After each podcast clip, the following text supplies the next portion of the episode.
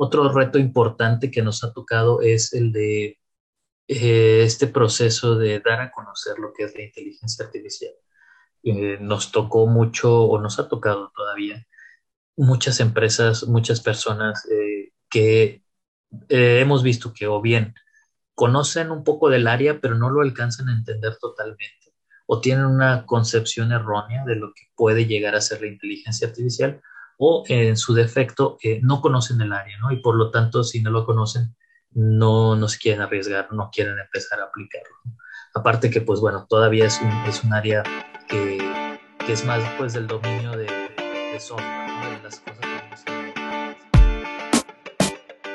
Buenos días, soy Juan Manuel Aguaxin y esto es Digitalizados, el podcast donde platicamos sobre los retos que la era digital nos plantea.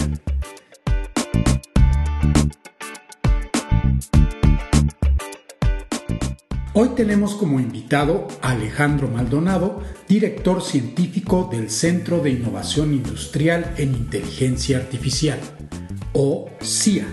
Alejandro cuenta con más de 10 años de experiencia desarrollando proyectos de inteligencia artificial en áreas como la visión por computadora, el lenguaje natural y el aprendizaje máquina. En este episodio, Alejandro nos explica cómo nació el Centro de Innovación Industrial en Inteligencia Artificial a partir de un consorcio de empresas y la participación del gobierno.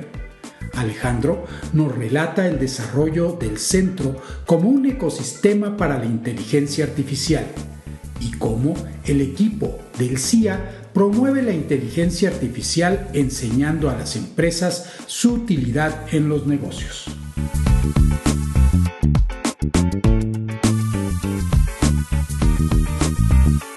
Hola, buenos días y bienvenidos a un nuevo episodio de Digitalizados. El día de hoy tenemos a Alejandro Maldonado, quien es científico de datos y consultor en el Centro de Innovación Industrial en Inteligencia Artificial allá en Monterrey.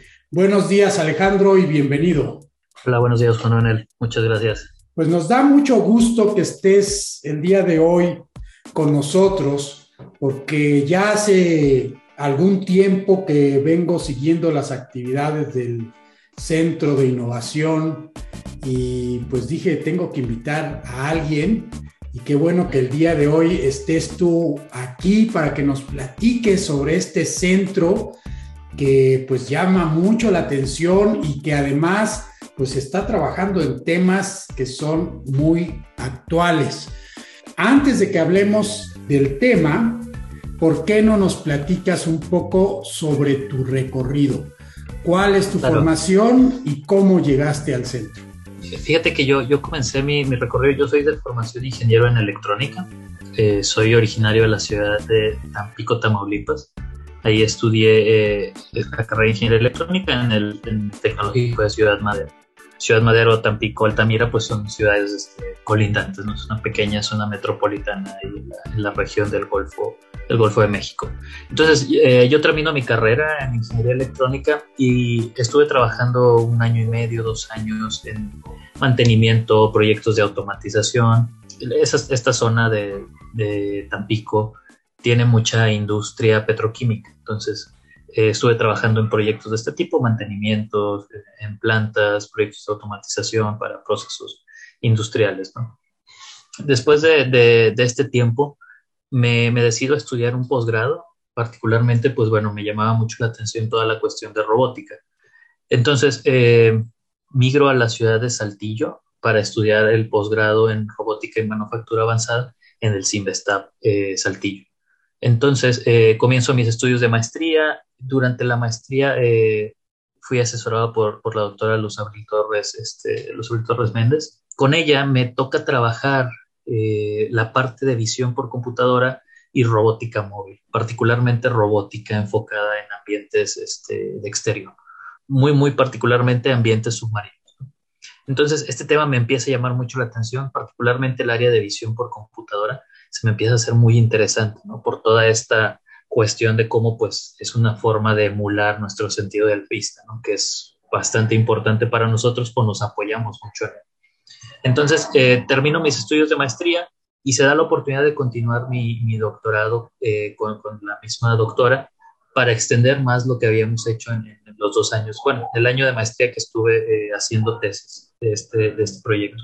Después eh, sobre esta, esta misma vertiente de visión por computadora, particularmente enfocado a cómo es que los, las personas este, nos, nos, ubicamos en el mundo. ¿no? Entonces me centré mucho en esta área de hacer ubicación, crear mapas, que los robots más bien pudieran crear mapas utilizando cámaras que pudieran tener montadas. ¿no? Esto me fue llevando, eh, este trayecto de, de, los cuatro años de, del doctorado, me va llevando a, conforme estudio más sobre visión por computadora, me toca eh, ahí del 2015-2016 como que ese boom de lo que es el deep learning, que hoy se utiliza bastante. Me empieza a tocar, eh, digo, ya había empezado desde hace algunos años, antes del 2015, pero me toca al asistir a conferencias, cada vez me toca ver que más y más eh, lo empiezan a meter en diversos temas, ¿no? Mi tesis originalmente no estaba enfocada en, en este tema, en esta área, pero al ver que empezaban a incorporarlo mucho, pues bueno, me empecé a, empapar de este tema, eh, redes neuronales, machine learning, para llegar al deep learning. Y eh, pues bueno, terminé incorporándolo de, en, en, la parte final de mi proyecto de tesis.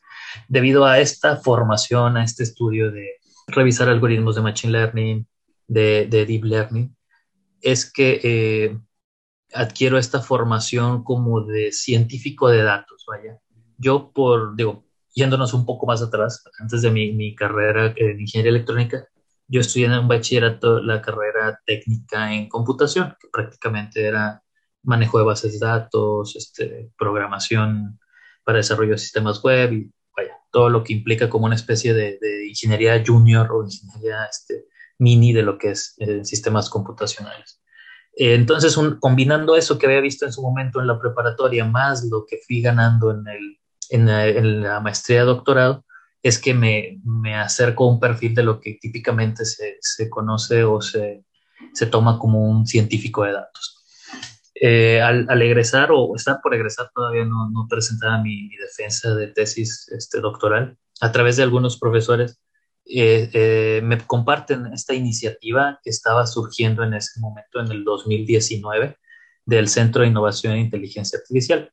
Entonces, pues bueno, me, me ponen en contacto con, con las personas que estaban empezando a arrancar este centro en ese momento. Eh, y es que, pues bueno, me entrevisto, veo, veo todo lo que van a hacer, veo que es, es una iniciativa bastante interesante que, combinaba varias cosas que me llamaban la atención en ese momento. Por un lado era la oportunidad de participar en, en una empresa eh, tipo startup. Eh, algo que había escuchado mucho era que pues normalmente si uno quiere aprender mucho muy rápido, una startup es una buena opción porque dicen que en un año aprendes lo de cinco años. ¿sabes? ¿no? Tienes que resolver como... de todo. Exacto, exacto. Me, tocó de, de, me ha tocado resolver todo todavía. Entonces eh, dije, uh, pues es una buena oportunidad, creo, para, para comenzar esta carrera eh, por el lado de ciencia de datos. ¿no? Entonces, eh, hay entrevistas, todo, y pues bueno, eh, me, me contrata como científico de datos y consultor en ese momento, como pues como mencioné, es eh, una empresa que se va formando, cae digamos en esta categoría de, de startups, entonces eso pues bueno, detona toda una serie de situaciones que me ha tocado, vaya, tanto del área profesional únicamente de ciencia de datos, como pues otras áreas, ¿no? Que, que están ahí circundantes, ¿no? Ahora, cuando hablamos sobre la ciencia de datos, pues se eh, menciona mucho este diagrama de Venn en el que están sí. pues, las estadísticas, las ciencias computacionales y el expertise, ¿verdad? De, de un área en particular. Eh, es correcto. Pues ya nos explicaste que estudiaste una ingeniería más relacionada con la electrónica que no está completamente despegada de lo que es la computación. Después, bueno, ya te metiste a la computación y pues te empezaste a adentrar en lo que es la ciencia de datos. ¿Qué tanto has tenido que meterte más a los aspectos de estadística o más bien te has concentrado en los aspectos del machine learning, que es lo que corresponde a las ciencias de la computación? Eh, digo, creo que en mi caso, y yo, bueno, de hecho creo que hoy en día muchos de los científicos de datos hemos recorrido distintos caminos, ¿no? Digo, en ese sentido me ha tocado conocer gente que viene del área química, por ejemplo, y termina de científico de datos, gente que viene del área biológica, físicos. Entonces creo que nos ha tocado a varios recorrer diferentes caminos. En mi caso, digamos que yo, yo parto de la formación base de ingeniería en sistemas por mi carrera técnica en, computación. En electrónica, digamos que me enfoqué más en la cuestión de programación. Eh, al final de cuentas, la electrónica pues conlleva electrónica digital y la electrónica digital pues es programar en ensamblador, C, en C o en C++. ¿no? E, eso me da como que me enfoco mucho en la cuestión de programación. Eh, cuando entro a la maestría en robótica, eh, continúo más por el lado de programación, entonces viene más mi formación por ese lado y después ya en la maestría, pues por, al ser una maestría y doctorado en ciencias, se empieza a hacer más importante el uso de las cuestiones estadísticas, ¿no? Para el diseño de experimentos. Y ahí es donde le agrego ese otro componente, vaya, a, a, mi formación como científico de datos. Entonces, en, principio fue más por el lado de la ingeniería en sistemas o programación y luego le sume la parte estadística, matemática. Ahora, dentro de lo que manejas en computación, pues nos hablaste de deep learning. Supongo que dentro de todos los métodos que se manejan en el machine learning, posiblemente sea la técnica que dominas más o ha habido otras técnicas en las que te has especializado. Particularmente en el área de deep learning fue la que manejé más recientemente. Sin embargo, eh, yo comencé por el área particularmente de, visión por computadora. Entonces, en visión por computadora, muchos de los métodos que usaba estaban más basados eh, en las metodologías que le llaman Machine Learning clásico, que búsqueda de vecinos más cercanos, por ejemplo, eh, cuestiones de agrupamiento, PCA, eh, estos, estos algoritmos que, pues, te digo, hoy en día se ven como el, clásico, ¿no? Lo, lo, clásico que incluso a veces no, no, se quiere abordar. Yo comienzo por ese lado, empiezo a, meterme ya en, último año, año y medio del doctorado en la cuestión del deep learning, redes neuronales particularmente. lo que yo me tocó incorporar fueron redes, este, los, los autoencoders, redes autoencoders con, con convoluciones. Entonces, eso me, me, lleva a manejar más esta, esta, área de las redes neuronales. Digamos que mi, mi, época en el doctorado me llevó a llegar a las redes neuronales convolucionales bastante utilizadas hoy dentro del área de Deep Learning. ¿no?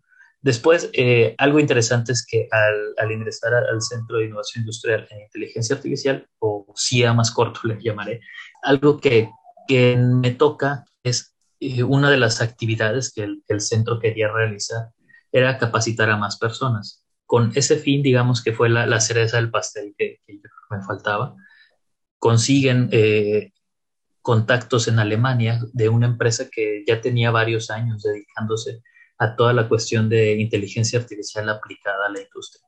Entonces, eh, ese contacto a esta empresa, eh, pues se, se, hace esta relación y ellos nos ofrecen, o más bien nos, nos invitan a diseñar un curso que, que podamos dar aquí en México para eh, pues capacitar a las personas, más que nada desde el punto de vista más como técnico o aplicado.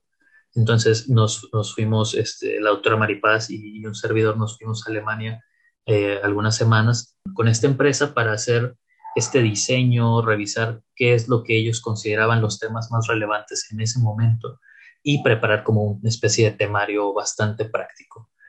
En ese, bueno, ¿por qué menciono esto? Porque dentro de todas las áreas yo me había centrado mucho en lo que eran las redes convolucionales pero eh, con este curso pues me toca entrarle al, pues a, todo el deep learning Bueno, no todo, pero a, lo más relevante en ese entonces, ¿no? Eh, aplicado, por ejemplo, a procesamiento del lenguaje natural, deja, dejar un poquito de lado lo de visión, que era mi especialidad, a, pasar un poco al lenguaje, por ejemplo. Recientemente es de las áreas que más me ha llamado la atención.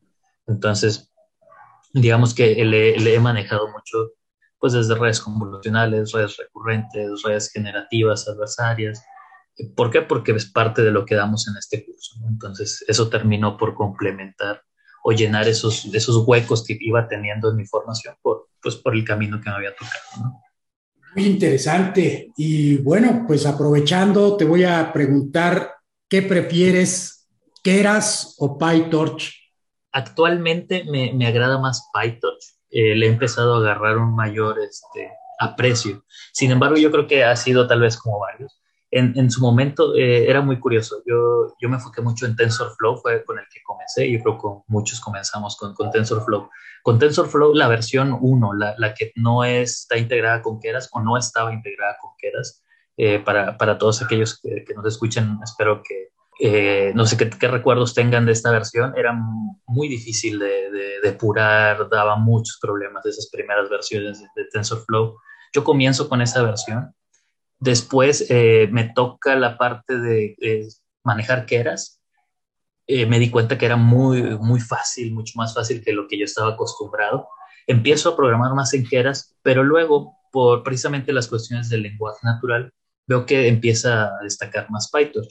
Entonces empiezo a revisar PyTorch y, y me termina agradando más. No sé, me, me gustó como que esa combinación entre es, fácil, pero tienes suficiente libertad de hacer, varias cosas. ¿no?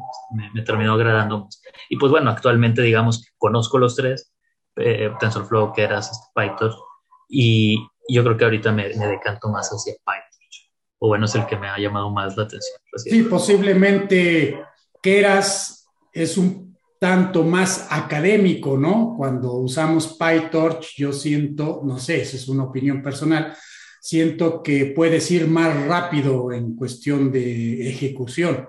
Sí, sí tiene cierta, eh, cierta agilidad, no sé, este, y, y, cierta forma que se te hace muy obvio como ir avanzando, ¿no? Tiene sentido lo que vas haciendo. Eso como que me, me ha agradado más recientemente. Pero bueno, al final de cuentas, eh, me ha tocado manejar los tres. En su momento me, me gustó cada uno de ellos. Ahorita digamos que es el turno de Pactos. ¿no? Ya veremos este, en los próximos meses o años quién otro, quién otro surge. ¿no? Muy bien. Bueno, pues pasemos ahora al Centro de Innovación Industrial en Inteligencia Artificial, o CIA, como lo mencionaste. ¿Cuál es la vocación de este centro? Este, este centro surge en concepto alrededor del 2018, 2017. Digo, bueno, es la información que, que me han platicado, ¿no? Los que fueron los fundadores o los que comienzan. Eh, comienza en concepto en, en, en estos años, ¿no? Eh, comienza como una iniciativa eh, en ese momento, este Centro de Innovación Industrial eh, surge como una alianza o un esfuerzo coordinado entre diferentes empresas eh, y aquí hago el paréntesis, eh, el Centro de Innovación Industrial e Inteligencia Artificial se encuentra localizado dentro del PIT, el Parque de Innovación e Investigación Tecnológica en el estado de Nuevo León. Este parque está, para los que han tenido la oportunidad de visitar la, la zona metropolitana de, de, Monterrey, está cerca del aeropuerto, de, del aeropuerto Mariano Escobedo. Entonces está este parque de, donde concentra diferentes centros de investigación públicos y privados, bastante, bastante grande. Eh, creo que tiene poco menos, bueno, 10 años aproximadamente que, se empiezan operaciones, se han ido estableciendo poco a poco diferentes centros, ¿no? Tenemos ahí centros como el CIMBESTAB, eh, los centros de investigación de la Autónoma de Nuevo León, del Instituto Tecnológico de, de, de Monterrey, de Estudios Superiores de Monterrey, eh, y otros centros este, privados que ahí tienen sus eh, centros de, de investigación. Entonces, dentro de todo esto hay un, una parte que es el, el, Monterrey IT Cluster. El Monterrey IT Cluster es un conjunto de varias empresas eh, privadas que se dedican al desarrollo de software y eh, áreas relacionadas, hardware, redes, ciberseguridad, eh, varias de estas áreas. Entonces, estas empresas pues empiezan a ver por ahí del 2016, bueno, 2015, 2016, que el área de la inteligencia artificial pues viene, viene fuerte, ¿no? Sino es que ya, ya se estaba pasando la oportunidad. Entonces empiezan a hacer todo el diseño, este concepto de querer tener un centro eh, que, que, no nada más fuera como un, centro de, software, de, de, hacer proyectos de software, ya, ¿no? sino que querían que fuera un ecosistema, que, que fuera como un polo, un, un atractor de esta tecnología, un precursor de, de, la inteligencia artificial, primeramente pues en la región de, de Monterrey, para después pues, poder expandirse a nivel nacional, internacional, digamos que es como la visión a, largo plazo. Eh, entonces surge en, su momento entre 18 empresas en ese entonces, eh, se juntan, reúnen capital, eh, se, se, busca también participación por parte del gobierno, me parece que estatal, para, para poder financiar pues, cuestiones de infraestructura, comenzar operaciones. Y es en 2018 que empiezan ya a, a realizarse, digamos, diferentes trabajos ya más en forma para echar a andar al centro. En 2019 es cuando a mí me toca incorporarme. Eh, fui de los primeros doctores en, incorporarse, ¿no? Entonces, bueno, dicho todo esto, estas empresas pues dicen, en lugar de que cada quien busque por su lado entrar a la inteligencia artificial, pues porque a lo mejor entre todos juntamos esfuerzos y eh, buscamos expertos, ¿no? Y para eso pues es que se lanzan a buscar eh, doctores con experiencia en esta área. Eh, a mí me toca, pues, al igual que, que, otros dos doctores, ingresar en, ese, en, esa primera, digamos, fase, ¿no? De, de contratar el talento inicial. Se, apoyan con nosotros y el objetivo primero, el primer objetivo que se tenía en ese entonces era, o digamos que el plan como tal, el plan maestro es, primero, pues, estaban conscientes de que la cuestión de la inteligencia artificial en México todavía no estaba tan eh, tan difundida tal vez ya en el sector industrial. Entonces dicen, primero tenemos que hacer un esfuerzo de, de, de evangelizar, de, de, mostrar de lo que se puede hacer, en qué consiste. Y es por eso que de las primeras eh, acciones que se hacen es diseñar este curso muy práctico, muy enfocado al sector industrial. ¿Para qué? Para empezar a ofrecerlo y, y empezar a primero a enseñarle a la gente qué es lo que es la inteligencia artificial. Una vez que se, digamos, estamos todavía ofreciendo cursos, damos pláticas, webinars, eh, talleres este, de forma muy, muy seguido. Eh, ahí digo, para, para, que estén pendientes de, de, nuestras redes sociales por si les interesa saber más. Y después de esto, eso nos lleva a la siguiente, digamos, fase, que es ya una vez que empiezas a sembrar la semilla de lo que es la inteligencia artificial, entonces algunas empresas que en su momento no lo tenían tan claro o no sabían cómo lo podían utilizar, poco a poco empiezan a, a querer incorporar estos conceptos en sus empresas.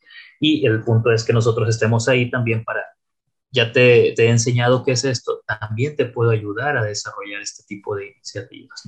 Entonces, eh, este es un poco el, la, digamos, las primeras fases en las que está enfocado el centro, ¿no?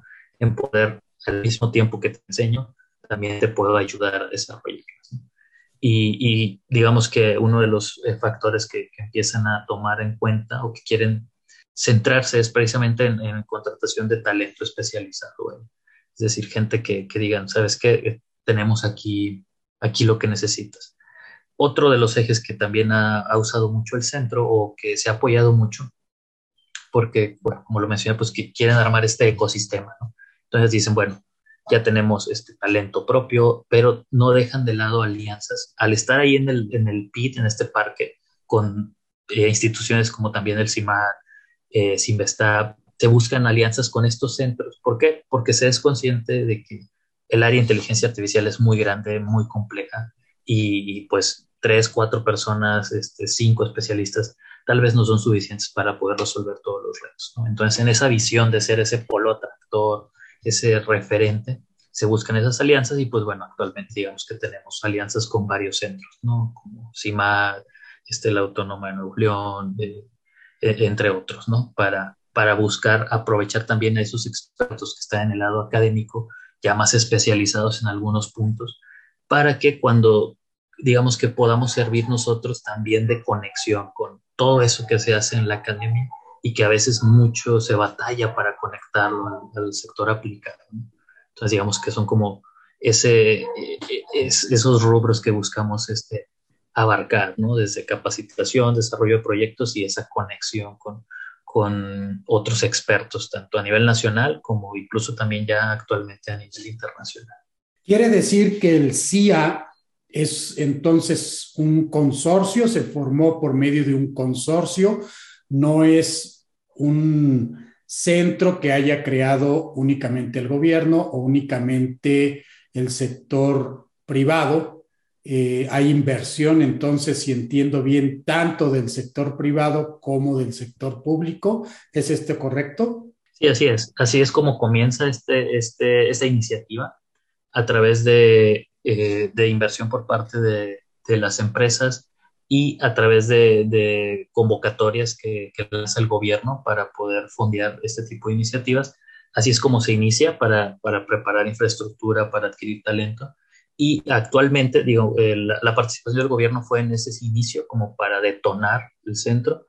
Y después de eso, pues ya ha sido mantenernos nosotros a raíz de proyectos, de cursos, de generando, este, pues generando movimiento, ¿no? De, de flujo de, de dinero, ¿no? A través de proyectos, ¿para qué? Para poder, pues, mantenernos operativos. Hoy en día ya son autosuficientes o todavía reciben algún tipo de financiamiento. Actualmente estamos en esa parte de, de ser autosuficientes. Eh, se, se, recibe un poco de financiamiento, pero ya por parte del sector privado, por parte de los socios, las empresas socias que empiezan a formar el centro, eh, empieza a, nos, nos estamos apoyando en ellos, al menos hasta el año pasado este año, eh, pues parece que, que, se va recuperando toda la situación y esperemos que, que sea el punto de, de, quiebre, vaya, donde ya podamos este, expandirnos eh, todavía más. ¿no? Nos, nos, tocó, de hecho, pues eh, comenzamos operaciones en 2019 y pues bueno, ya sabemos qué pasó después, ¿no? Entonces nos, sí, nos exactamente. Todo eso bastante, ¿no? Es lo que ¿no? te iba a comentar, tú te integraste, si recuerdo bien, en abril o algo así me dijiste del 2019. Sí y justamente un año después, pues ya estabas en sí. tu casa trabajando a distancia. Prácticamente así nos tocó. En abril 2019 empezamos con esta parte del diseño del curso, que era el primer paso. Eh, vamos a Alemania, regresamos por ahí de, de julio, eh, todo lo que fue julio-agosto estuvimos preparando, eh, buscando, jalando personas para que participaran en esta primera edición de este curso de intensivo de inteligencia artificial. Eh, arrancamos el curso en septiembre, si no mal recuerdo, del 2019. Fueron tres meses, septiembre, octubre, noviembre. Y para diciembre, eh, pues todo parecía pintar bien. Este, habíamos sacado esa primera generación de, ingenieros que se especializaban en inteligencia artificial. Eh, digamos que el plan era que ellos regresaran a sus respectivas empresas y empezar a detonar esa, esos proyectos, esas iniciativas. Eh, justo en ese, en ese mes de diciembre nosotros eh, empezamos a cerrar un par de, de proyectos con, con, algunas empresas de aquí de la zona de Monterrey para empezar a hacer aplicaciones o aplicar más bien inteligencia artificial en alguno de sus problemas. Y, y recuerdo mucho que en enero arrancamos este, con este par de proyectos, buscando otras oportunidades, otros proyectos a realizar y pues bueno, febrero, marzo empieza eh, a, a, cobrar notoriedad la, la pandemia y ya para abril, justamente, eh, de hecho justo en abril se tenía en ese entonces, abril 2020, se tenía planeado la inauguración como oficial del centro. ¿no?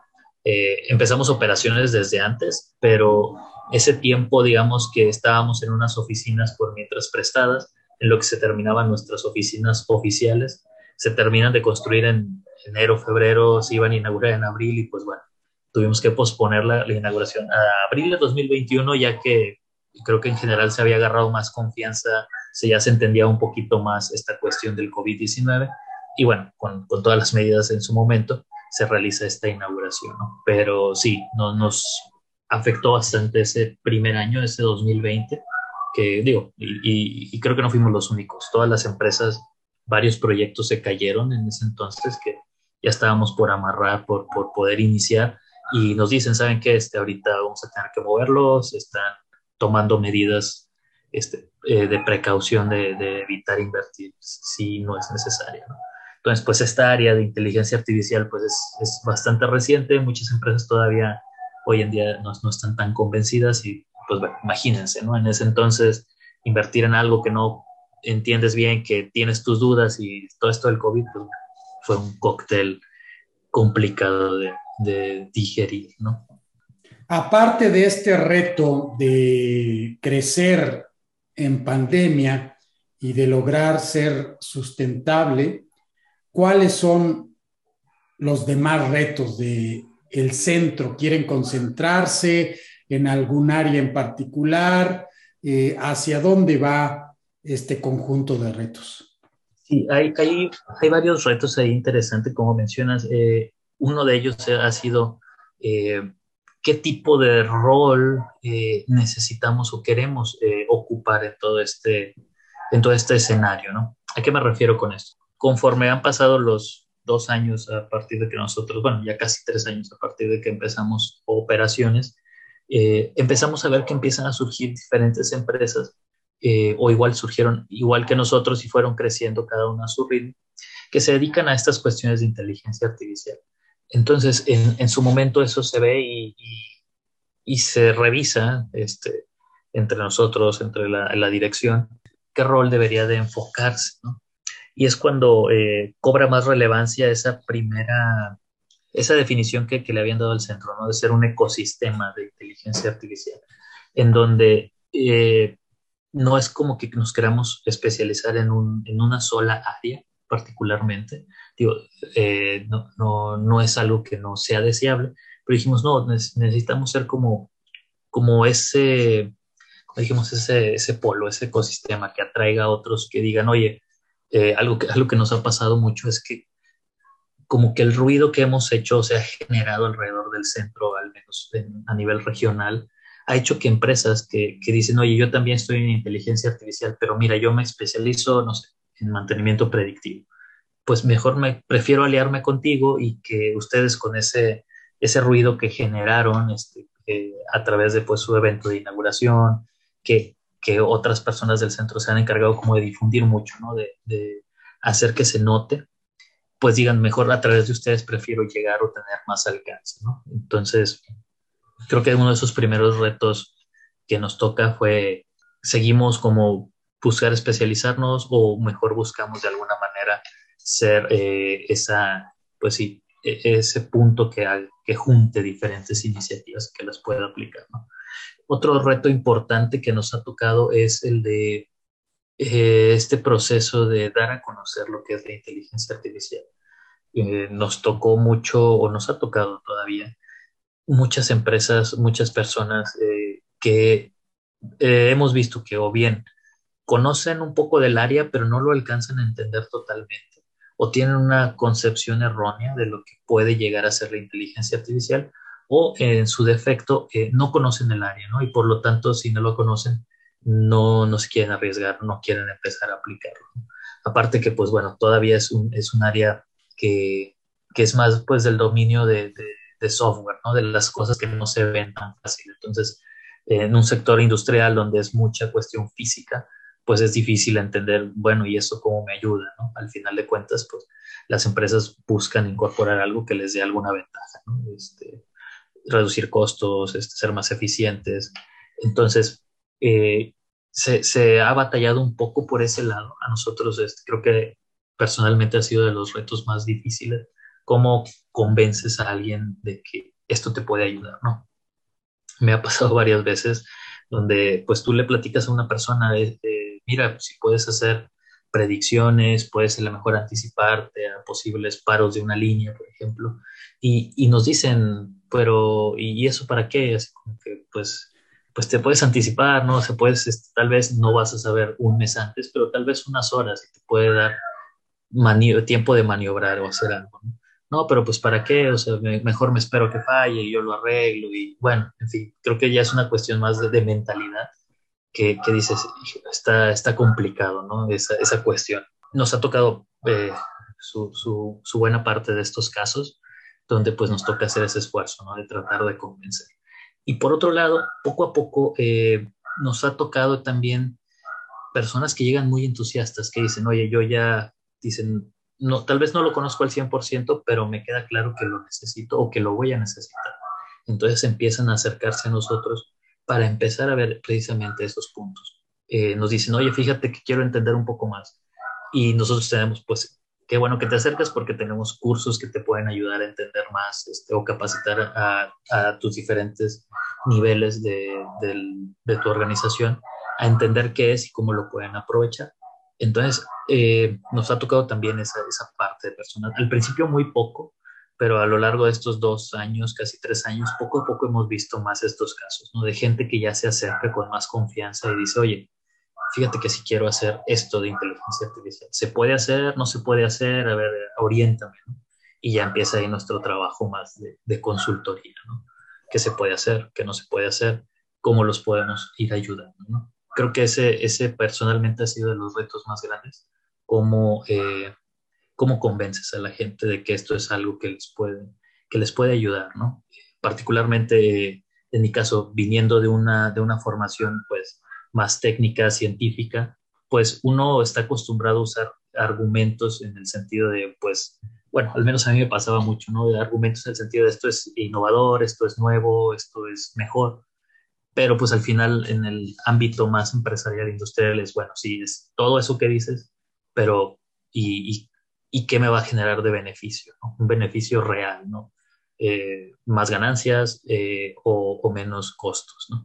Al final de cuentas, ese ha sido otro reto más a nivel eh, también, también bastante personal, cambiar esa forma de cómo presentar estos argumentos que, que, puedan ayudarte a convencer a alguien que, que al final te puede decir, pues no me importa que lo hagas con deep learning o con machine learning, si, si no me ahorras o si no me generas algo más, pues es indiferente. ¿no? claro, lo, que utilices como metodología, pues es el medio y lo que importa finalmente, pues es el fin. Y pienso que aquí tuviste un reto muy grande. Me hace recordar un poco a mis tiempos cuando creé una startup también, en la que como científicos llegábamos casi, casi con el teorema de Bayes a decirles, mira, PDA sabiendo B es igual a tal y esto te puede resolver tal problema. Y entonces, pues ahí te das cuenta poco a poco que no es la forma de hablarles, porque pues ellos, como bien lo dijiste, no les importa qué técnica uses, lo que más les importa es que el problema se pueda resolver.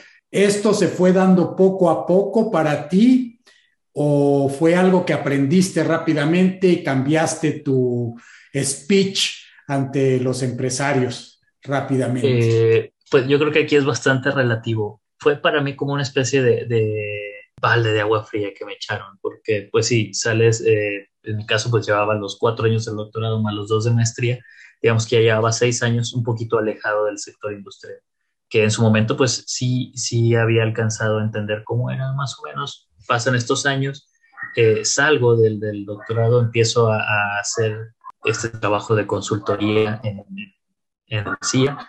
Y de los primeros me acuerdo, yo creo que un par de, de, prospectos que estábamos revisando o que estábamos visitando, pues yo, yo empezaba con este enfoque, ¿no? Es que quieres resolver esto, pues mira, con este método es lo más nuevo, ¿no? Y te va a funcionar porque es muy robusto por cualquier característica que se me ocurriera. Y me daba cuenta que no, que no, este, que no pegaba, ¿no? Que, que se quedaba la gente como confundida, como que no la entendía, ¿no? Entonces yo creo que me tomó tres, cuatro reuniones tal vez darme cuenta de eso. Eso fue darme, darme cuenta, ¿no? Obviamente pues eh, normalmente no iba solo a estas cuestiones de, de prospección o de pláticas, no, eh, me acompañaban pues otras personas dentro del centro que sí tenían más esa visión de, de negocio, digamos, y me comentaban, dicen, no, pues, tal vez debemos de cambiar el enfoque. Y poco a poco ahí fue, una vez que digamos que me di cuenta relativamente rápido, pero luego cambiar el enfoque es donde sí tal vez me tomó poquito más de tiempo, ¿no? ¿Cómo les puedo presentar esto, no? Y creo que de todavía pues sigo aprendiendo, ¿no? ¿Cómo, cómo les presento? Eh, cada, cada prospecto, cada cliente es diferente. Algunos valoran más una cuestión que otra eh, eso también poco a poco me fue quedando claro, ¿no? De repente sí nos, nos tocó clientes que sí sabían de, este, de estos temas, ¿no? Que tenían dentro de, sus, de su gente, de su talento que ellos habían contratado, gente que decía, yo sí lo entiendo, ¿no? A mí sí explícame este, esta parte novedosa, ¿no? Entonces, pues bueno, fue ahí adaptándose. Al final es difícil tener una receta de así es con todos, más bien es una más una cuestión de observación, ver qué tipo de perfiles con el que tienes que tratar y entonces adaptar tu, tu plática, ¿no? Entonces, eso ha sido, ha sido una de las cosas más interesantes, pero sí, ha sido un proceso que sigo, sigo aprendiendo, eh, noté rápidamente que había que ajustarse, pero bueno, eh, ahora sí que como las redes neuronales, pues uno va ajustándose, ¿no? Con los errores que va cometiendo. Así es, se va uno adaptando poco a poco y va convergiendo la función. Sí. Muy bien, ahora en cuestión de talento, ¿qué tan grande es el CIA? ¿Cuántos elementos tienen? ¿Cómo está distribuido? ¿Cómo se reparten las tareas? ¿Cómo están organizados? Actualmente en el centro somos, eh, tenemos como dos, dos, niveles en sí de, de, de, personas que conforman el centro. Niveles, ¿en qué sentido me refiero a esto? Eh, tenemos la parte central del centro, vaya, valga la redundancia, que vienen a ser, eh, actualmente somos tres doctores, un par de, de, maestros, más con enfoque de, negocios, de, negocios, ventas, mercadotecnia, eh, y un par de, ingenieros. Entonces, ese digamos que es el equipo core, el equipo central, y uno de los puntos centrales que se tomaron en cuenta para diseñar, digamos, el centro, como se quería estar preparados para un eventual crecimiento muy rápido o poder atender muchos proyectos, eh, del el primer curso que dimos en 2019, parte de los estudiantes que fueron eran eh, ingenieros de sistemas de las propias empresas que conformaron o que eh, unieron esfuerzos para formar el centro. Entonces, digamos que ese es como el segundo, el segundo nivel que conforma el centro. Todas estas personas que en su momento capacitamos, tanto, bueno, no nada más ingenieros este, de, de, para desarrollar software, sino también, por ejemplo, eh, el personal comercial técnico, o sea, es decir, los que van a vender también tienen que saber de qué se trata la inteligencia artificial. Entonces, digamos que ellos son como nuestra capa externa del centro. O sea, nosotros somos el núcleo, hacemos todas nuestras tareas de, prospección, búsqueda de clientes, este, realizar proyectos. Dependiendo ya del tamaño del proyecto, del tipo de necesidad, es que nos apoyamos en toda esta, eh, todo este segundo nivel, digamos, de, de gente. En el primer nivel, pues somos, este, que serán 10 personas tal vez contando algunos puestos administrativos y en este segundo nivel pues ya llegamos a las 100 personas, ¿no? que, que son con las que nos apoyamos dependiendo del tipo de proyecto que, que haya que realizar. ¿no? Entonces digamos que sí es una estructura un poco, poco curiosa, este, digamos que es como una especie de, de, gato de Schrödinger, ¿no? Somos grandes y pequeños a la vez. El equipo central es pequeño, pero extendido en cuestión de capacidades pues es grande, porque podemos por lo mismo del acuerdo entre, digamos, estos socios que conforman el centro, pues tenemos acceso que, oye, necesitamos hacer cuestiones de hardware. Ah, muy bien, tenemos gente que eh, tiene esa especialidad en hardware. Oye, necesitamos sistemas web. Ah, muy bien, tenemos gente que se dedica a eso y acoplados con nuestra expertise en ciencia de datos, machine learning, pues es que podemos sacar proyectos este, interesantes. Podemos decir que la organización del CIA entonces es en forma de matriz, tienen una componente que viene del CIA y vamos a decir la parte vertical y hay otra horizontal que son las empresas que van a proveer todos estos ingenieros para desarrollar algún proyecto que se tenga en mente. ¿Es esto correcto? Es correcto, creo que, no se pudo haber descrito mejor, es en, estos, en esa combinación de niveles.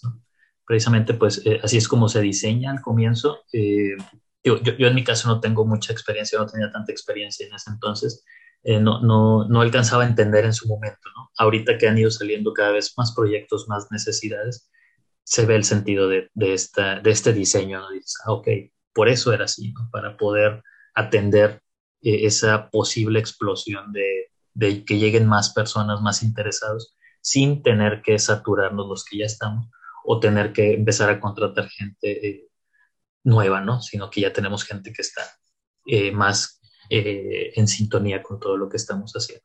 Sí, permite aligerar la carga del centro en términos económicos. Exacto, permite que, eh, que al final, pues, estos incluso los recursos, este, los ingenieros que, que, forman este segundo nivel o este nivel horizontal, pues ellos están ocupados con sus respectivas empresas en proyectos, ¿no? Y conforme van saliendo las necesidades, pues se van planeando tiempos para ¿Para qué? Para ir jalando a los equipos que se van ocupando en estas nuevas iniciativas. De esa manera, pues ahora sí que es, un ganar-ganar para la empresa que, que, apoya y para nosotros como centro al coordinar o al formar el, el núcleo de este tipo de proyectos. El director general del CIA pertenece al CIA o es un miembro de estas empresas que están en el consorcio? Eh, actualmente es un miembro de las empresas. Eh, entre todas, pues forman este consejo y designaron a uno de ellos como el director general. En este caso es el, ingeniero Héctor, eh, Héctor González, que es nuestro director general. Pues muy interesante esta organización. Ya nos hablaste del primer proyecto, que fueron los cursos. Háblanos ahora sobre otros proyectos que fueron surgiendo a lo largo de este corto tiempo que tiene el CIA, cuáles han sido estos proyectos, qué retos surgieron en esos proyectos, quizás qué técnicas tuvieron que utilizar y pues finalmente cuál fue el resultado. A lo largo de estos eh, ya casi tres años que hemos estado operando, han surgido diferentes proyectos bastante digo, lo que tienen en común es que al final de cuentas es Machine Learning, principalmente Machine Learning, eh, de todo lo que hemos tenido que aplicar. Es decir, Machine Learning en el sentido, eh, el Machine Learning clásico, ¿no? Eh, particularmente, pues bueno, nos ha tocado abordar o comenzamos, por ejemplo, con empresas, con una empresa del sector de retail. Digo, por, por cuestiones de confidencialidad no, no podría revelar nombres de, de, todos los casos, pero fue del sector de retail, ¿no? ventas, este, tiendas este, de, de, ventas de productos, ¿no? Entonces, eh, ellos se acercan con nosotros para hacer un sistema de recomendación, algo así como lo que tienen Amazon o Netflix para recomendar lo que vemos o lo que compramos. Eh, ellos se acercan y dicen, oye, queremos algo similar. Entonces comenzamos a explorar algoritmos de recomendación en base a, a toda la información que tenían, ¿no? Eh, desarrollamos una, una primera fase en, en, ese momento, fue justo antes de la pandemia, de hecho, este, este proyecto. Eh, empezamos a, creo que salieron resultados bastante interesantes, sin embargo, para, para obtener mejores resultados, creo que ahí faltaban un poquito más de datos. Fue, al final de cuentas, fue un proyecto que nos permitió a nosotros empezar a ir viendo cómo, cómo se manejaba, cómo se esperaba en la industria que se manejaran este tipo de, de trabajos, ¿no? de desarrollos centrados en, inteligencia artificial. Creo que de, este primer proyecto surge o ponemos en práctica metodologías ágiles. Uno de, de los, digamos que armamos un equipo en ese momento formado por varios, eh, varios ingenieros de estas empresas que conforman o que apoyan al CIA. Y dentro de ellos, eh, pues uno de los del, del project manager o el, el que toma el rol como de administrador del proyecto, eh, sugiere que las metodologías ágiles pues, nos podrían funcionar muy bien. Entonces aquí es donde empezamos con este tipo de metodologías ágiles para avanzar, adaptándonos a lo que pudiera darnos los respectivos análisis de los datos, ver qué modelos funcionaban mejor. Pues bueno, eh, para, para todos los que están familiarizados con este tema saben que no es algo exacto, no es como que me des unos datos y yo te diga qué método va a funcionar. Es ver los datos, explorarlos, eh, experimentar con diferentes modelos entonces, pues bueno, eh, fue, fue uno de los puntos principales que rescatamos o que tomamos de estos primeros proyectos, de este primer proyecto. Después empiezan a surgir otros proyectos en esta misma área de retail, precisamente, con, con esta empresa. Eh, nos dice, oye, pues resulta que en otros departamentos también tenemos ciertas necesidades que queremos explorar. Eh, esta empresa ya estaba, ya traía iniciativas de empezar a incorporar cada vez más inteligencia artificial entonces, pues nos, nos llaman para otros eh, par de proyectos en diferentes áreas para apoyarlos. Eh, ahí ya, pues bueno, en algunos casos fue desarrollar, digo, este primer proyecto fue más desarrollar un, un, sistema de recomendación, la parte como del backend o del, del, núcleo, ¿no? Ellos ya se iban a encargar del resto. Eh, después nos toca desarrollar otro que también querían la parte del frontend, el dashboard. Entonces, pues bueno, ahí nos toca ir agarrando diferentes capacidades para cubrir ese, ese pedacito particular. Después nos toca hacer también cuestión de análisis, eh, más analítica de datos, este, ya no tanto con dashboard o un backend, sino más bien un análisis con los datos para poder tomar una decisión. Entonces, digamos que ese es por el lado de, de este sector de retail. Eso es en cuanto a proyectos. También les fuimos dando algunos cursos respecto a predicciones en series de tiempo, este, con métodos más clásicos. Entonces, digamos que por ese lado nos, nos tocó ir avanzando. ¿no? Después, eh, nos toca avanzar con proyectos eh, eh, para mí esos proyectos de, se, me hicieron muy interesantes y me permitieron salirme un poco del área de visión computadora, que era la que yo estaba especializándome este, en ese momento. ¿no? Entonces, expando un poquito mi, mi acervo de, de técnicas, de, de, metodologías. Y después, eh, digamos que eso fue lo, eh, el año que 2020, lo, lo, principal, lo de lo principal del año 2020. En 2021, digo, a la par que estamos desarrollando proyectos, estamos dando los cursos y surgen eh, ya otras iniciativas más en el sector industrial.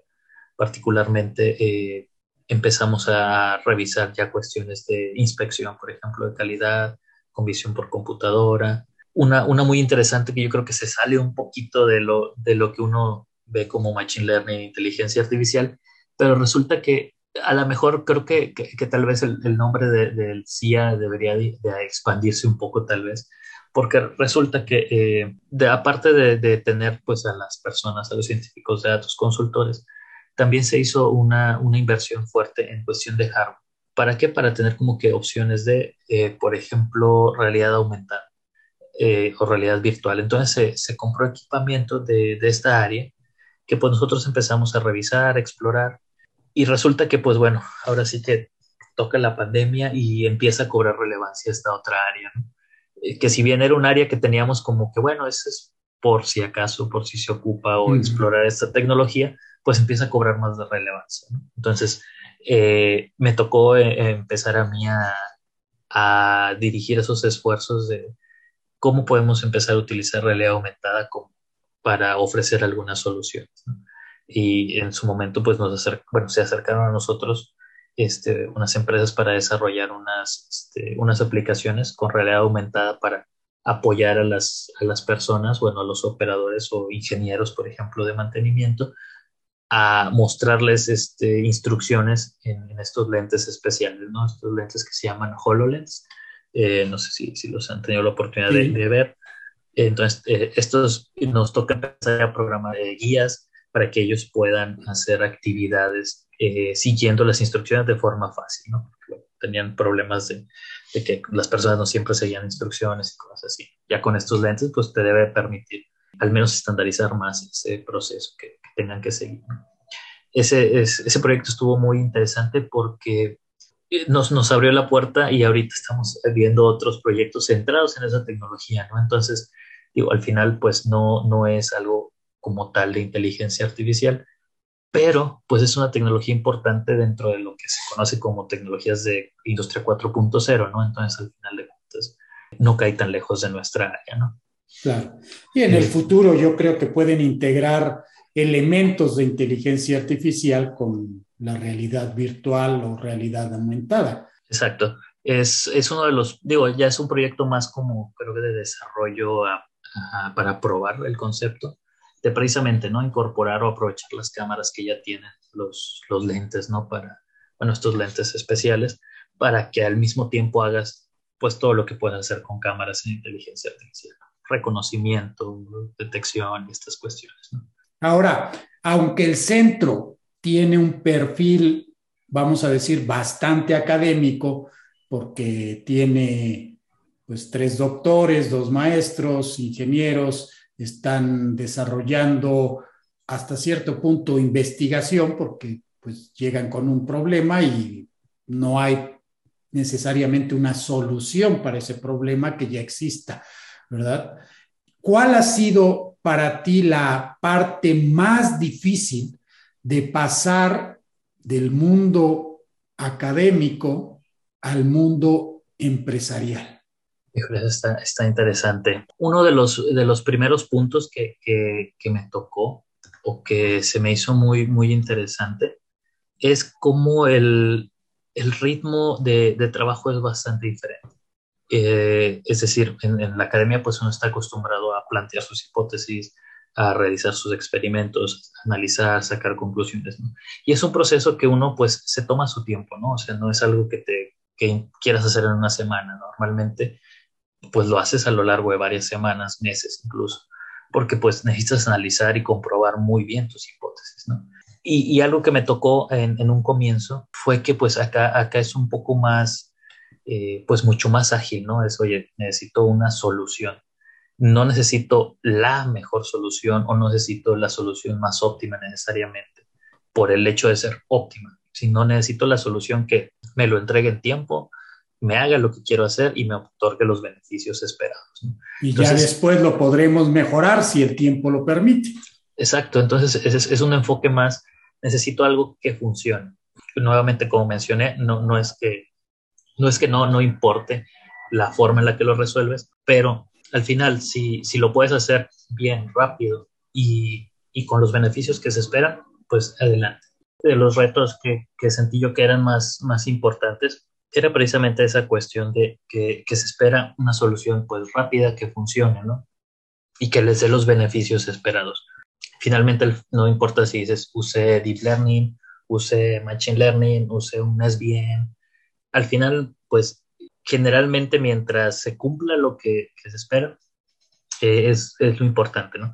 Entonces, para mí ese fue un punto que, que sí choqué al, al principio, ¿no? Porque yo decía, bueno, necesito investigar qué soluciones tenemos, qué podemos este, hacer que sea lo más novedoso. Este, y, y, pues no, no necesariamente así. O sea, tenías que elegir la solución correcta para el tipo de problema que tenías que enfrentar. Creo que eso fue uno de los puntos este, principales que me tocó abordar ¿no? al, al, comienzo desde, este, desde esta perspectiva académica a una perspectiva pues más empresarial. Al final, después de un tiempo, pues uno termina eh, dándose cuenta que que no son tan diferentes ambos, ambos ambientes. Bueno, fue, fue una de mis conclusiones, que al final dije, bueno, creo que lo único que cambia, si lo quisiéramos ver más como, como Machine Learning, es que cambia la función objetivo, pero al final siempre quieres optimizar algo, ¿no? A lo mejor en el lado académico buscas optimizar más eh, la innovación, que lo que propongas sea único, que nadie haya explorado esto, ¿no? Y por el otro lado, por el lado empresarial, buscas optimizar, pero buscas optimizar el costo. O costos o los beneficios que se obtengan. Pero al final, eh, pues son procesos muy similares, ¿no? Tienes un problema o partes un problema, revisas por el lado académico qué se ha hecho, revisas eh, por el lado empresarial también tienes un problema, ves qué se ha hecho. Ahí es donde ya diverge un poquito uno de otro, porque por un lado en uno buscas qué no se ha hecho para tú hacer lo que falta, y por otro lado es buscas lo que se ha hecho para elegir la mejor solución que cubra con lo que se espera, ¿no?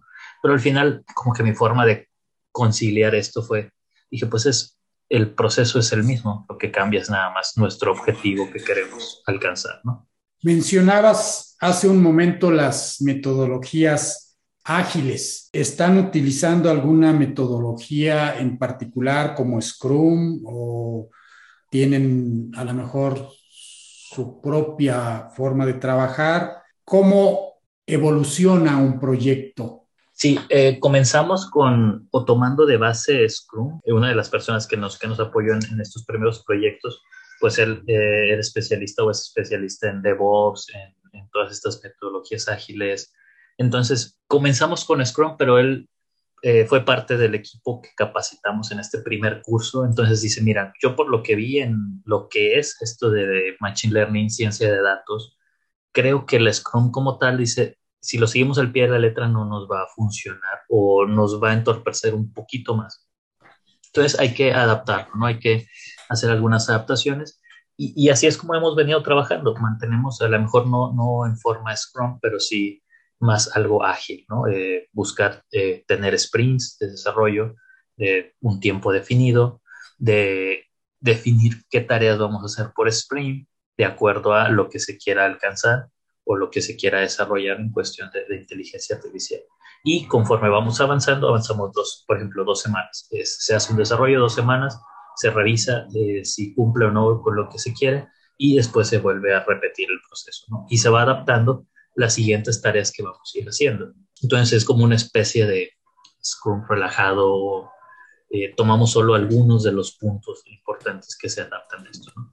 Porque sí, sí me he topado con, con, gente que es especialista en Scrum y me dice, bueno, pero haces esto, esto y esto, y le decimos, pues bueno, eso no, porque no nos frenaría tal vez un poco, ¿no? Por la naturaleza que es de, de estas metodologías, ¿no? Recuerdo que uno de los puntos que, que nos comentó, de hecho un cliente que, que, dijimos, vamos a trabajar con una metodología como Scrum, pero pues en su mente creo que eso no solo Scrum, y nos decía, bueno, pero más que me tienes que entregar este, una funcionalidad o una historia de usuario que resuelva una funcionalidad al final de el sprint.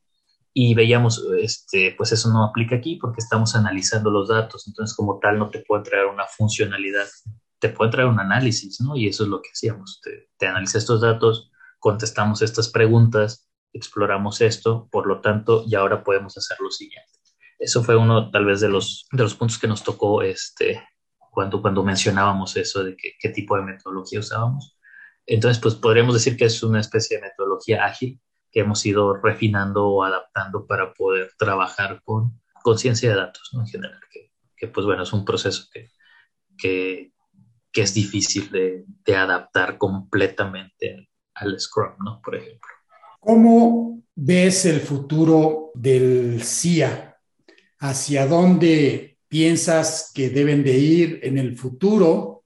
¿Y cómo piensas que se integran con la estrategia de inteligencia artificial del país? Creo yo que el, el rumbo hacia el que estamos dirigiéndonos es, o bueno, el esfuerzo que se ha hecho recientemente es buscar, eh, o bueno, más bien creo que, creo que no se ha perdido desde que se inició, no se ha perdido tanto, creo yo, que es tratar de ser este precisamente ecosistema, ¿no? Que ya no, que busquemos de alguna forma no tanto competir en el sentido de nosotros somos los únicos y nos vamos a comer a los demás, sino más bien en cómo, cómo conjuntamos bien, ¿no? Eh, somos conscientes de que no, no somos expertos en todo, es, es, difícil ser experto en todo, ¿no? Entonces, sabemos en qué partes podemos decir, sabes que eso sí lo podemos hacer. Y, y estamos conscientes de cuáles no. Y cuando es algo que no, buscamos esas alianzas más que, este, más que esa competencia, ¿no? porque sabemos que pues sí, hay otras empresas que dicen, oye, por ejemplo, esto de, realidad aumentada, pues como tal no es nuestro core, este, o realidad virtual no es nuestro core, pero resulta que hay otras empresas, otras startups que se acercan y dicen, oye, yo sí lo manejo, ¿no? Pues permíteme aliarme contigo. Entonces, yo, yo veo que el rumbo sobre el que vamos es ser ese, ese centro que permita o que permita ofrecer a las, a las empresas de, oye, voy contigo porque sé que si tal vez tú no lo haces, sé que en tu ecosistema, en toda la gente que tienes, en todos tus contactos, seguramente podrás cubrirme esa necesidad, sin tener yo como empresa tener que andar buscando a ver quién me puede ofrecer eso, de alguna forma eh, que nosotros seamos ese, ese apoyo, ¿no? que una empresa diga, tengo esta necesidad de todas estas áreas, pues bueno, nosotros podemos ayudarte y dar esa confianza, ¿no? De no somos, no, no somos nada más nosotros, o sea, no, no, no creas que eh, yo, Alejandro Maldonado, este, los otros dos doctores, también, este, solo nosotros somos todo, ¿no? Sino que nos apoyamos pues en todo este ecosistema. Y pues es dar, dar esa, lo, lo menciona nuestro director general, ser como una especie de, de one-stop shop, esta tienda, una especie de tienda que tú puedas llegar y tener lo que necesitas eh, pues respaldado de confianza, ¿no? Al final de cuentas, pues también nosotros revisamos muy bien con quienes nos aliamos, qué capacidades tienen las empresas para tratar de ofrecer o de armar soluciones pues adecuadas y de buena calidad. Entonces creo que vamos hacia ese rumbo, hacia ese rumbo de, de ser ese centro concentrador de iniciativas, de tecnologías, de, ya no nada más de, industria de, o de inteligencia artificial, sino más bien de, industria 4.0 naturalmente nos hemos ido diversificando en ese sentido, como, como mencionaba el ejemplo de, esta tecnología de realidad eh, aumentada. Pues muy interesante todo esto que nos has platicado sobre el CIA.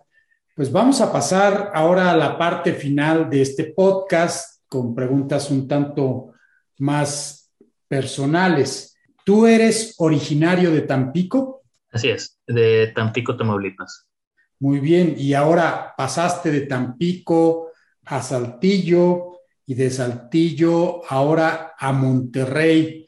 ¿Cómo ha sido la integración en estos nuevos lugares donde has habitado? ¿Piensas que podría ser una experiencia que finalmente te ayuda a abrirte más? Eh, ¿No tuviste en tu caso que ir pues muy lejos para hacer tus estudios de maestría y doctorado como algunos otros que se van al extranjero, pero eso no ha impedido que pues seas alguien exitoso y que creo que estás donde te gusta estar.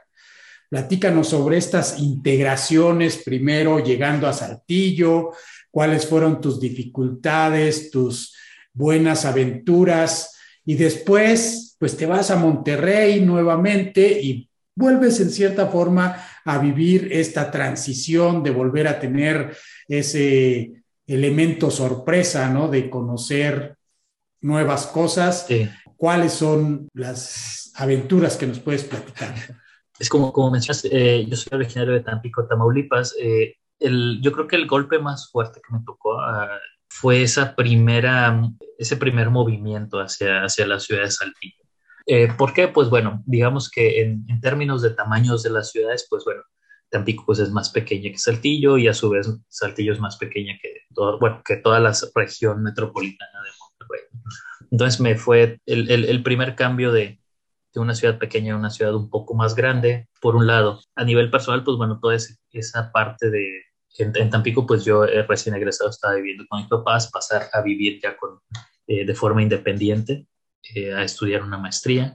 Esa, ese primer salto creo que tal vez fue el, el más complicado, el más difícil, por, por, lo que implica, ¿no? Empezar una vida independiente, junto con empezar una maestría en ciencias, particularmente eh, el Simvestar pues tiene eh, bastante rigor en, muchas cuestiones, ¿no? Entonces, esa transición de, a nivel personal, a nivel educativo, uno venía, bueno, yo venía con cierta forma de trabajo en la, universidad y cambiar a un ritmo de trabajo como el que se, manejaba o se maneja en el Simvestab, que es mucho más intenso, más rápido, más de mucho, eh, de ser muy autodidacta. Entonces, me toca esa conjunción, esos primeros este, meses, tal vez de, mi estancia en Saltillo. Eh, por un lado, pues adaptarme a esta vida independiente a, y al mismo tiempo retomar lo que ya tenía como un año y medio que, que había, no había abandonado más bien, que ya no había seguido, por ejemplo, ese ritmo de estudio que se solía tener en la universidad y todavía multiplicado por 5, 6, 10 veces más rápido, ¿no? Por, por, el nivel de la maestría en ciencias que, que estaba en Saltillo. Entonces, ese, esos primeros meses pues fueron, fueron complicados, ¿no? En ese sentido, fueron bastante retadores. Y, y, bueno, en mayor o menor medida para todos los que estábamos este, estudiando ese, o mi grupo de, en ese momento de maestría. Eh, nos toca ese cambio, eh, me toca a mí el cambio también una cuestión más, pues de alguna forma el, el cambio también, este, el impacto del cambio de clima, ¿no? Incluso eh, la ciudad de Saltillo es mucho más fría que la ciudad de Tampico. Tampico es un clima tropical, prácticamente todo el año hace calor. Rara vez bajamos de 15 grados o se baja de 15 grados. Entonces me toca un ambiente eh, con temporadas más frías, calor, pues realmente a pesar de ser zona desértica no, no se siente tanto por, al ser un calor seco. Entonces, eh, si, si estás en la sombra, pues estás bastante bien. Entonces, pues de alguna otra forma ese también es como que otro factor que se le suma a todo esto que, que ya he platicado, ¿no? ¿Extrañabas el mar? Al principio yo creo que sí era algo que, que se extrañaba, ¿no? Eh, realmente pues uno acostumbrado, yo acá en la ciudad de Tampico, acostumbrado a ir a la playa cada, no sé, una vez al mes, dos veces al mes, y de, de golpe no ir al fin de semana, estar un rato en la playa, refrescarse. Bueno, en la playa, ¿no? Uno podría tal vez ir a albercas o a, o a otro tipo de cuerpos de agua, pero pues bueno, fue un poco ese, esos primeros meses, ¿no? Eso ya de, bueno, pues no voy a la playa, este, tengo mucha tarea, este, tengo que hacerme de comer, tengo que hacer varias cosas. ese, ese primer impacto creo que, que nos llega a todos cuando nos independizamos, sea donde sea que nos vayamos, incluso creo que hasta en la misma ciudad le, toca o le puede tocar a, a, uno, ¿no? Después, algo interesante que, que me tocó, eh, pues, dentro del Simvestab, me, en general, pues se fomenta mucho esta participación internacional, ¿no? En, en conferencias, en, eh, mandando, sometiendo papers, presentando en foros internacionales. Particularmente, pues me, la, mi, mi, asesora, la doctora Luz Abril, ella venía de, de, estudiar su doctorado en Canadá. Entonces, pues muchas de, de, las cuestiones que aprende, no nada más cuestiones técnicas, sino cuestiones de, de enseñanza, de forma de hacer investigación, pues me las va inculcando a mí. Y parte de eso de ella era mucha colaboración, mucha participación con, con otras personas a nivel internacional. eso hace que en mis estudios de maestría y doctorado me toca conocer muchas, este, muchos lugares, ¿no? Yo creo que llegué incluso a estar, estar viajando dos o tres veces por año a, a, nivel internacional a, presentar artículos o participar en conferencias, ¿no? Bueno, al menos en los primeros años, tal vez ya el último año de doctorado ya fue más enfocado a la tesis, pero antes de eso pues me toca conocer varios lugares, ¿no? Y eso creo que, que complementó bastante bien la, la experiencia que me tocó de, de, no nada más, digo, a pesar de que fue un posgrado nacional, pues me tocó eh, ir pues prácticamente a Asia, Europa y a, pues, a Estados Unidos. Llegué creo que lo más al norte que llegué fue Alaska. Entonces, este, me tocó conocer buena parte del mundo, ¿no? Así por una semana, dos semanas, que era lo típico que, duran las conferencias, pues, pues solía aprovecharlos al máximo. Para conocer pues otra cultura, la forma de trabajo de otras este, universidades. Creo que eso me, me complementó bastante bien a nivel personal porque algo que, que me di cuenta y fue algo muy interesante. antes, en su momento, yo decía, no, pues este, en otras universidades de seguro hacen cosas mejores. Y me toca ir a, como uno de mis primeros trabajos en los que participo de, de publicar papers, a uno de los congresos más grandes de robótica en ese entonces. Este, bueno, porque todavía es de los más grandes, el, el ICRA, o International Congress of Robotics and Automation.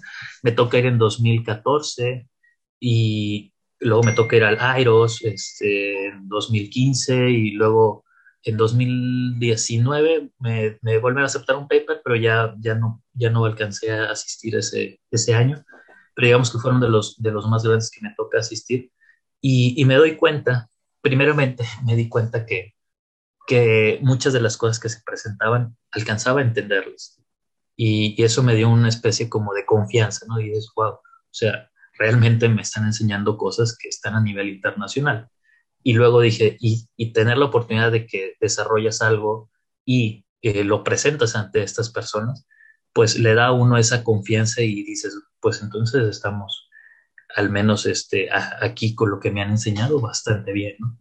Y, da esa confianza, ¿no? De tal vez no sentirse menos, de, de sentir que pues realmente tal vez no es algo generalizado, lamentablemente, en todo el nivel educativo de México, pero tiene ahí sus puntos donde eh, hay calidad, creo que internacional para hacer este tipo de cuestiones, ¿no?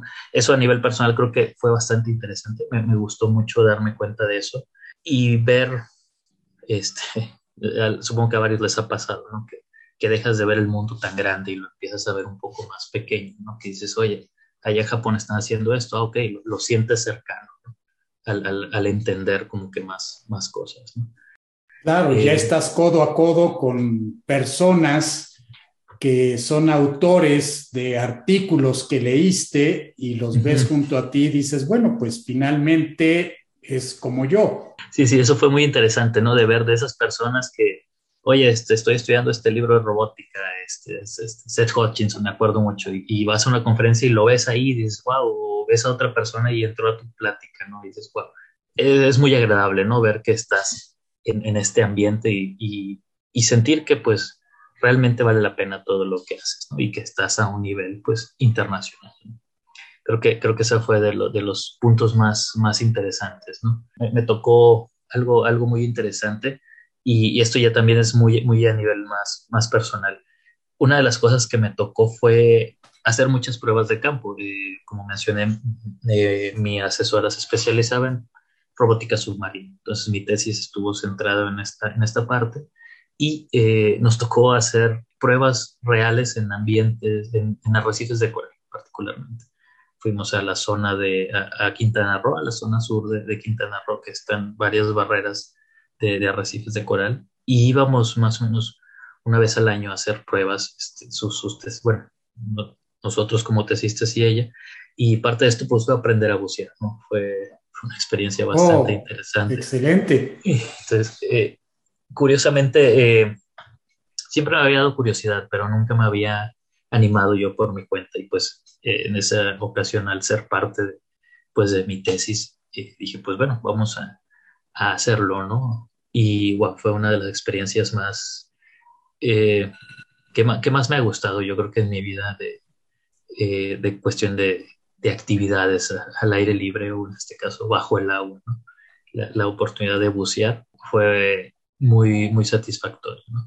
Y al final, pues bueno, todo esto pues abona al crecimiento de uno, ¿no? Porque te atreves a hacer cosas que, que a lo mejor veías lejanas o no, no tan factibles, ¿no? Excelentes historias. Pues muy bien, Alejandro. Yo creo que nos has dejado con un muy buen sabor de boca o de oído más bien, ¿verdad? Sobre la investigación y seguramente muchos de nuestros escuchas que todavía no se animan a hacer un doctorado, una maestría o incluso, ¿por qué no?, eh, una carrera relacionada con las ciencias de la computación, pues se van a animar y querer seguir un poquito esos pasos que has seguido. Pues te agradezco mucho haber estado en nuestro podcast. Ha sido una plática muy agradable y bueno, pues espero que podamos visitar el CIA eh, muy pronto, ahora que esté en Monterrey. Te voy a echar una llamadita y pues vamos a ver lo que estás haciendo y vamos a platicar de viva voz. ¿Qué te parece? Perfecto, muy bien. Pues eh, nosotros encantados de, recibirte. Eh, ahí en, Monterrey pues tienen, tienen su casa. Eh, ahí pues si, alguien está interesado igual platicar más con nosotros, pues bueno, ahí nos, nos pueden seguir en redes sociales. mi particularmente mi correo es alejandro.maldonado arroba cia con C de casa, tres Is y una A al final, punto MX, por si algún interesado quiere, quiere contactarnos. Y eh, pues eh, bienvenido Juan, cuando quieras estar ahí de, de, vuelta por Monterrey, pues te esperamos para platicar. Y claro que sí. espacio. Vas a ver que esto va a llegar más rápido de lo que imaginamos. Muy bien. bueno, pues les agradecemos a todos el haber escuchado este episodio y pues decimos hasta la próxima. Bye Alejandro. Nos vemos. Hasta luego.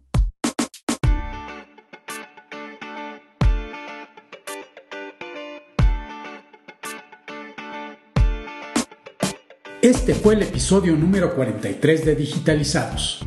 Pueden encontrar más información sobre Alejandro Maldonado a través de nuestra página web digitalizados.mx o en la descripción del episodio en Spotify, Apple Podcast o Google Podcast. No olvides suscribirte en alguna de estas plataformas ya que esto nos ayuda a que muchos más puedan aprovechar este proyecto. Soy Juan Manuel Aguaxin y los espero en el próximo episodio les tengo reservada una interesante plática con quienes están digitalizando al mundo.